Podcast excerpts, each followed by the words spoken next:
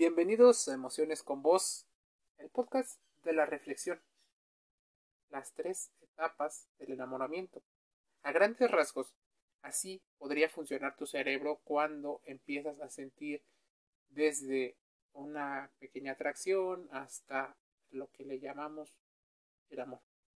El amor nos parece algo que viene de otro mundo, que es algo divino, mágico, idealizado, un cuento de hadas pero todos sabemos que no es así. Pero pocos comprendemos cómo funciona la química en nuestro cerebro. Es más, existen personas que sí saben cómo funciona y no son magos, no son locos, no son raros, son científicos. Pese a todo, el enamoramiento para muchos es algo complejo, pero no porque necesites una dosis mágica, sino porque no conocemos nuestro cerebro en diferentes etapas. Según la antropóloga y bióloga Helen Fisher, hay tres etapas del enamoramiento. Sus investigaciones coinciden con muchos otros especialistas. Depende del autor. Hablarás de tres, cinco, siete etapas. La primera etapa de inicio es la liminescencia o la etapa del enamoramiento. Según incluso National Geographic, en la primera fase del amor se libera feniletilamina. Escúchalo bien y apúntalo, porque esto es muy importante. Feniletilamina. Que obliga a segregar dopamina, lo que le llaman la hormona de la felicidad. Quítate de esas etiquetas. La dopamina tiene una función biológica. También tiene una función adaptativa y tiene situaciones en las cuales se segrega más, se segrega menos, depende el concepto. Y esto ya no tiene que ver solo con amor, no solo con las relaciones de pareja, tiene que hablar con estímulos. Contrario a lo que se cree, la etapa de limirescencia, acuñada por Dorothy Tebor, no es algo que sucede fácilmente, por lo que cuando pasa no hay que subestimar ese cóctel, ese, cúmulo de hormonas y neurotransmisores en el cerebro que nos ofrece gratuitamente el sentirnos bien. Según la etapa, incluye reacciones físicas ante la presencia de otras personas o estímulos.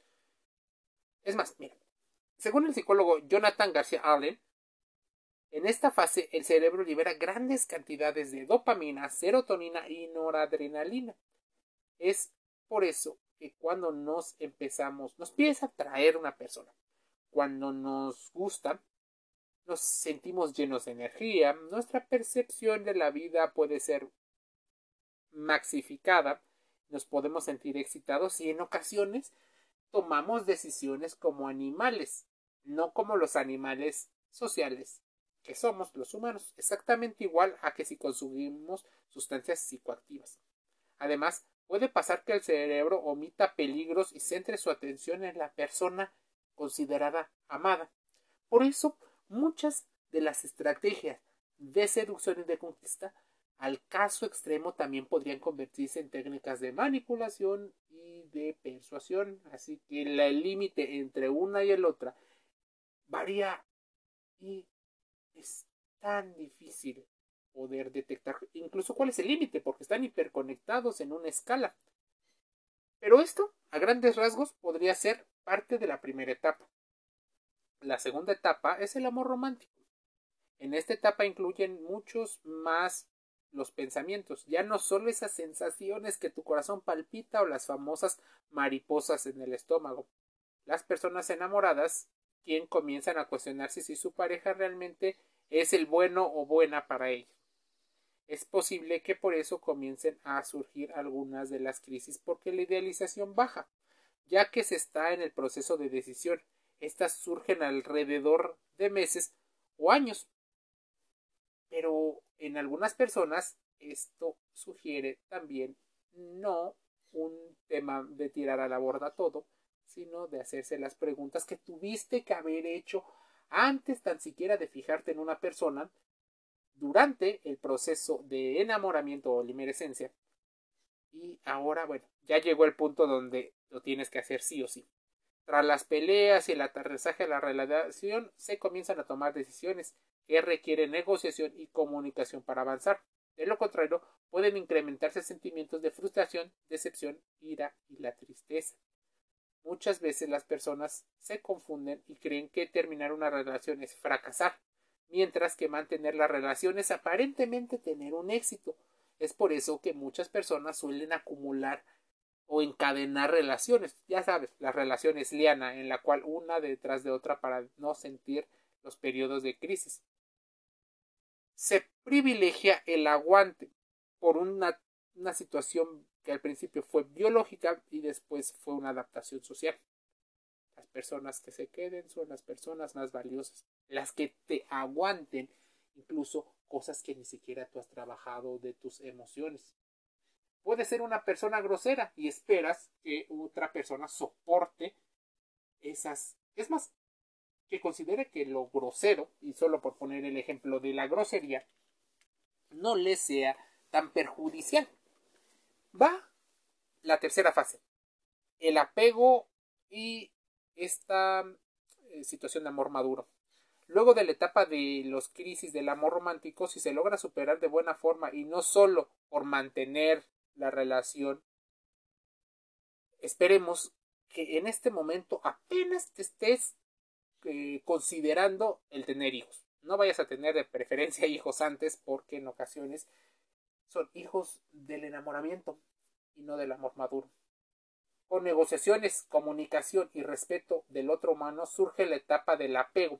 Ese apego sano, esa etapa de interrelación o llamado amor consumado, amor maduro, que tanto han querido vendernos como la cúspide de la pirámide. Pero esto requiere un proceso. Ojalá surja de nuestra individualidad un amor propio y cuando intentes tener un amor maduro con otra persona, tengas en cuenta estas fases. Esta etapa hay una confianza en la pareja, un conocimiento del otro con errores y virtudes, una estabilidad sobre el impulso emocional. Las personas se unen para afrontar objetivos juntos y tomar decisiones más racionales, no tan emocionales. Sé que el podcast se llama Emociones, Recuerda que las tres etapas son valiosas, no hay una mejor que otra, a menos que sea desde la experiencia puramente personal. Lamentablemente y actualmente se tienden a ver las relaciones de pareja bajo la mirada de éxito o fracaso. Así, así, entonces, si empezamos a ponernos más serios o empezamos a desglosar las etapas del amor y sus posibles duraciones, en la actualidad existen muchas teorías las cuales pretenden explicar estos conceptos tan abstractos y complicados. Las cinco o siete etapas hablarían a ciencia cierta de 1. La atracción. Desde el punto de vista neurocientífico se ha llegado a determinar la existencia de varias etapas distintas dentro de las relaciones. La primera, claro, es la atracción.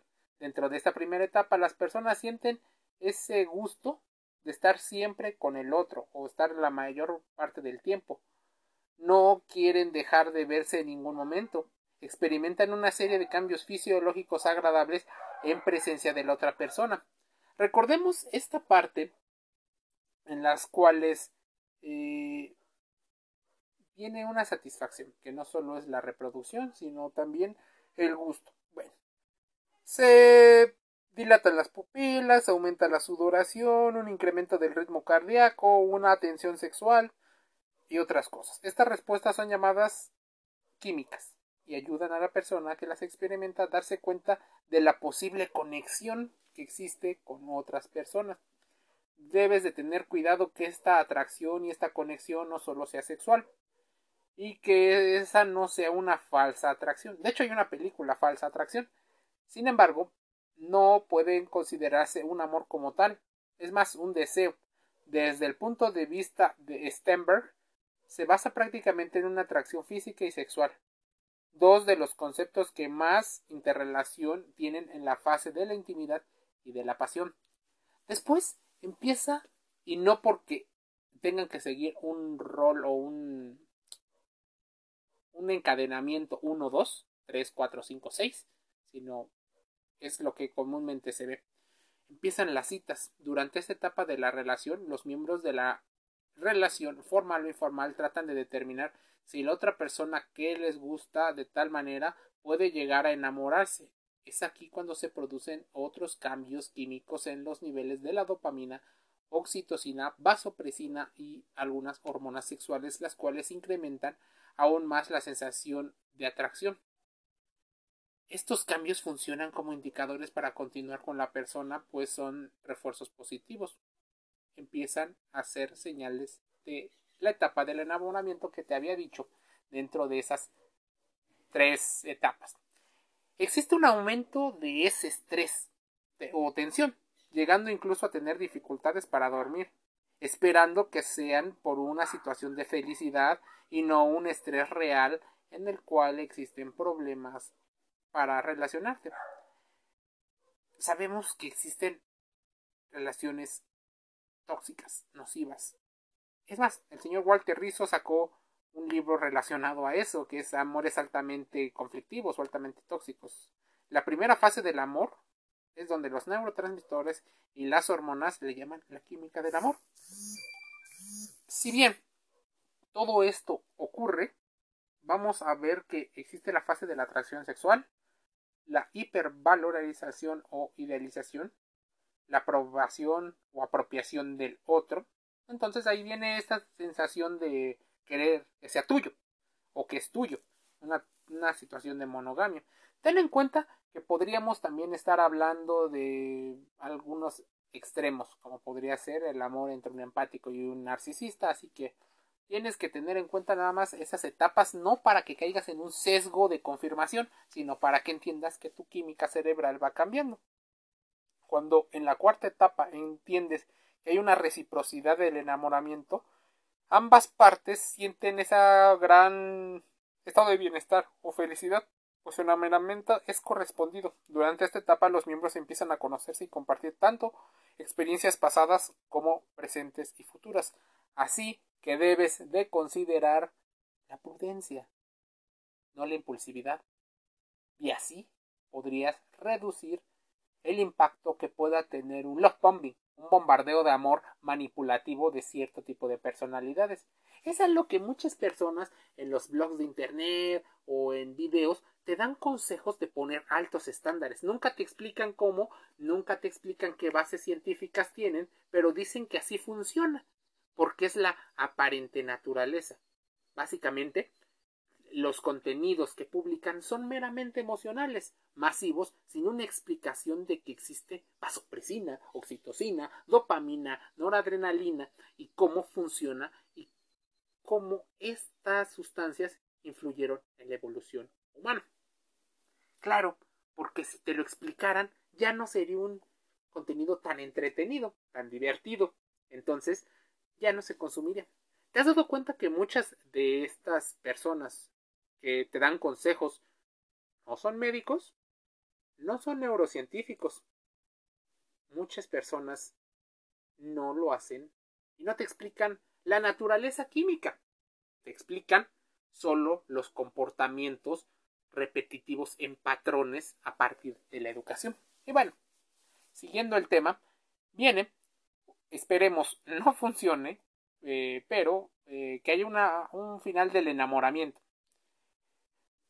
¿Por qué no gustamos del final? Pues nos queremos sentir felices todo el tiempo. Pero el enamoramiento tiene un final desde el punto de vista químico. Las sustancias ya no tienen la misma intensidad el sentimiento de pasión y atracción puramente física empieza a declinar al igual que la idealización hacia el otro miembro. Se empieza a reconocer los defectos y las carencias del otro. Es el no eres perfecto, pero aún así, desde mi libertad quiero que estés. Se produce a lo largo de esta etapa el mayor número de rupturas, pues cada miembro de la pareja deja de ocuparse preferentemente en el otro para poner atención en otros asuntos, pues ya lo considera una relación, en teoría, segura. Déjame decirte algo. Muchas personas se dejan de enamorar. Pero no significa que se dejan de querer. El enamoramiento no puede durar eternamente, pero el enamoramiento también puede dar una, un paso al inicio de un tipo de relación diferente con la misma persona. La siguiente fase se puede considerar la etapa del amor amor, el amor real, donde dos miembros de la relación conocen tanto las cosas positivas y negativas de su pareja. Se adquieren ciertas responsabilidades y compromisos por parte de los dos. Así, existe las superaciones de la crisis, pero a partir de la comunicación real, a partir de llegar a puntos de acuerdo, a partir de entender que no siempre todo va a ser felicidad, de que hay una conexión no solo química y física, también hay un plan de futuro, también hay una especie de decepción. Por eso es importante que tengas en cuenta que según la teoría triangular de Stenberg, el cariño, el amor o el compromiso y la pasión deben ser parte importante de tu relación.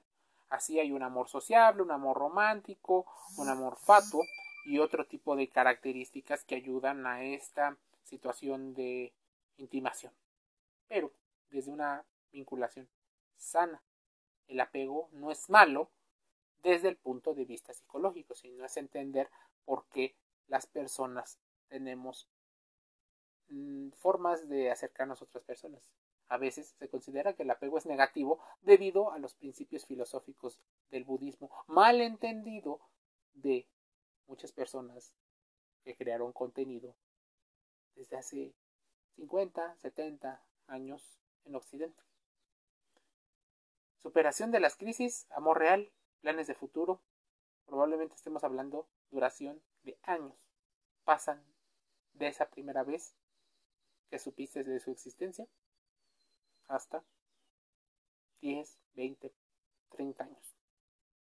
Esperemos que algunos de los conceptos de aquí te sirvan para entender qué pasa con las relaciones emocionales, eh, relaciones amorosas, sentimentales, sexuales, pasionales entre una persona y otra.